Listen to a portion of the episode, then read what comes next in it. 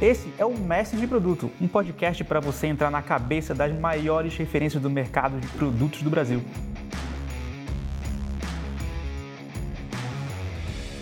Olá, seja muito bem-vindo, muito bem-vinda a esse papo sobre Product Marketing. A gente tem convidado os instrutores da PM3 para conversar, ter essa conversa mais livre sobre temas específicos sobre Product Marketing. E hoje a gente tem aqui a Isabela Pagliari, que é uma das instrutoras.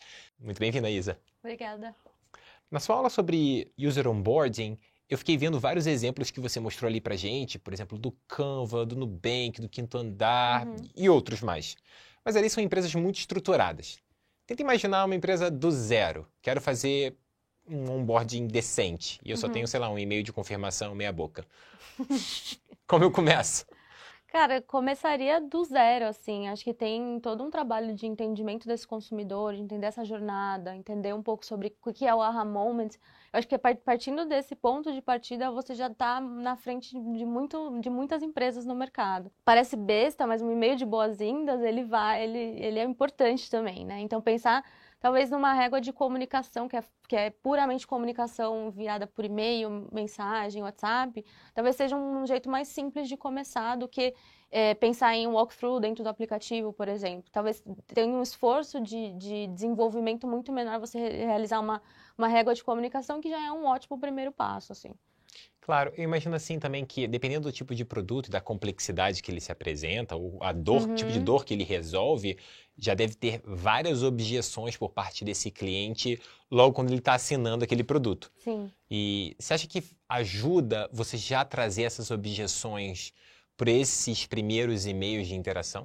Não, com certeza. Acho que os primeiros insights do que tá, do que não tá muito legal, você vai receber no seu atendimento, assim. Ou você vai ser, vai vir no seu NPS alguns comentários sobre isso, ou vai vir pessoas perguntando sobre coisas que produtos que você já está oferecendo, ele não consegue encontrar essa determinada funcionalidade. Então esses são os primeiros sinais e você ter essa visibilidade de tipo, por exemplo, cara, eu sei que 50% dos tickets que eu recebo no atendimento são sobre dúvidas gerais. Enfim, não foi um exemplo muito bom, mas você vai saber exatamente quais são essas dúvidas e você vai conseguir endereçá-las no momento certo. E isso que é importante ter em mente também. Você, não, é, não é você jogar, tentar responder todas as dúvidas do universo no primeiro e-mail, mas sim entender qual é o momento correto dentro dessa jornada que ele tem essa dúvida e que você deveria se antecipar.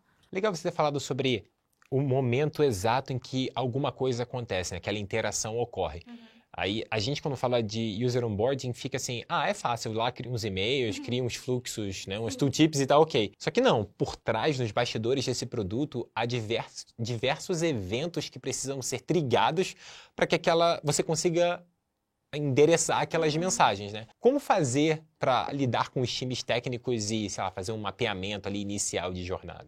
Você acha que Product Marketing devia estar envolvido? Eu acho. Eu acho sim, acho que no momento da construção do produto tem todo um trabalho de você definir quais são os eventos que vão ser traqueados, que são super importantes no desenvolvimento e otimização de produto, mas também, ao mesmo tempo são mega relevantes para a comunicação também. Então, é, conseguir entender se o usuário usou feature X ou não usou, conseguir é, fazer esse discovery e entender quais são esses uhum. gatilhos também é, é, um, é super relevante para esse trabalho de comunicação. E acho que até criação de novos gatilhos, assim. Acho que eu já passei por casos em que é tipo, Exato. cara, eu preciso disparar um e-mail neste momento exato, mas a gente não tem esse gatilho. Não estava contemplado antes. Não estava contemplado no desenvolvimento, mas é uma coisa que você vai trocando com o PM também para ter essa visibilidade. Invariavelmente você vai acabar descobrindo quais gatilhos você precisava no momento que você está desenhando a comunicação. Então você pode dar sorte deles já existirem, ou você ter que pedir para ou tentar alguns alguns outros caminhos para chegar nesse gatilho também acontece. Legal que na sua aula você fala sobre essa questão dos gatilhos e você traz um exemplo lá, se eu não me recordo bem, do Canva, uhum. que você tinha acabado de criar a sua conta, não tinha nem dado tempo de você criar, sei lá, o seu primeiro design e já estavam te mandando uma comunicação para você virar premium, no uhum. caso, né? É, qual é o momento ideal aí? Como é que você descobre o momento certo para você não ser muito intrusivo é, com uma comunicação dentro dessa jornada, assim, nesses produtos é, uhum. que tem modelo freemium e premium? Olha, eu me cadastrei em muitos produtos diferentes nessa, fazendo essa aula, então eu recebi muitos e-mails de comunicações de boas-vindas e por aí vai. O Canva me chamou muita atenção porque tem, tem diversos elementos que eu trago na aula que eles aplicarem. E quando você começa a estudar sobre isso, você começa a, a esmiuçar todos os onboardings possíveis e imagináveis. E aí, eu, sobre essa questão de qual que é o momento certo de pedir para eles pagarem sobre o meu produto, eu acho que eu volto um pouco no, no, no conceito de aha moment, assim. Eu acho que no, no mínimo, no mínimo, você precisa entregar valor para esse usuário. Ele tem que perceber esse valor que foi entregue. Não vai, não vai ter uma resposta tipo, ah, no décimo primeiro dia você pode mandar o, você pode cobrar ele pelo premium. Não, eu acho que vai ser uma questão muito de teste, assim. Você e vai descobrindo com o tempo. Você vai entendendo quais são essas alavancas e descobrindo com o tempo, testando A, B, C, D, até você chegar no momento ideal de fazer, é, fazer esse, esse incentivo no usuário. Legal, e aí beleza. Então a gente tem essas mensagens que tem que ser no momento certo, que a gente vai descobrindo. Uhum. Mas sobre a mensagem em si, como se constrói essa mensagem? Como se convence? Como se apresenta? Que, uhum. Quais são as camadas antes de você começar a desenvolver uma mensagem de, no processo de onboarding? Cara, eu acho que tem muito sobre o posicionamento desse produto. Então tem todo um trabalho anterior a você começar a botar efetivamente a mão na massa sem pensar em comunicação.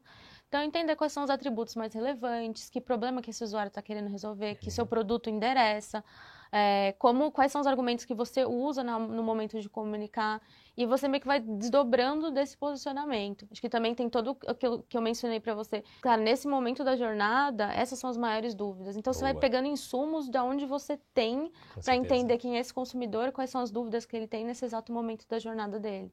Então essa, essa regra vai tomando forma muito também pela observação do comportamento desse usuário ao longo do tempo. Legal. Então, se a gente fosse criar uma ordem desse processo, uhum. a gente teria posicionamento, tom de voz, Sim. mapeamento de jornada e das dores do que a gente quer resolver, é, tagging para poder aqui eu vou em, Nossa, eu consigo os gatilhos, né? E aí definir quais são os canais. Uhum. E aí a gente pensa muito em, pô, primeira coisa que a gente vê na cabeça é, manda e-mail. Dependendo do produto, se for um aplicativo, tipo no aplicativo. Uhum. Às vezes eu, eu, jogo muito videogames, então eu vejo que alguns jogos que são novos para mim, é, antes às vezes ele te pergunta, você já é um jogador habitual?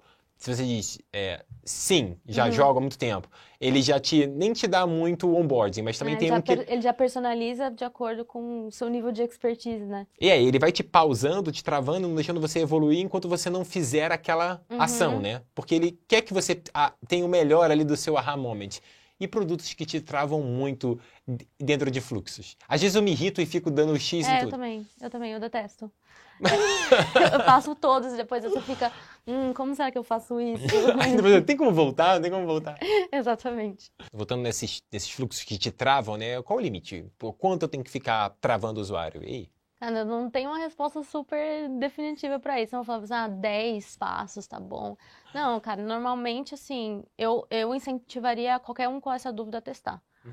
Então, assim, pensa na sua própria experiência. Às vezes é bom fazer esse, esse double check, assim. Tipo, se você tá lá num aplicativo novo, ele passa 10 passos antes de você conseguir explorar esse produto, como que você se sente? Você fica com raiva, você fica irritado, você fica sem paciência, você desiste. Ou você pula todos. Os melhores exemplos que eu vi no mercado são, são pouquíssimos passos, assim, cinco no máximo, quatro, cinco. Então, vale a pena experimentar e entender quanto de atrito você consegue colocar nessa jornada pra, até que o usuário desista, sabe? Assim, até onde ele consegue chegar.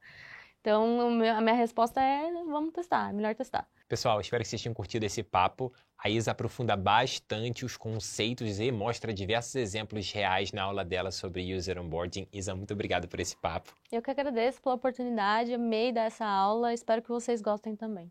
Pessoal, baixem a emenda que a gente vai deixar aqui na descrição desse vídeo. Abraço!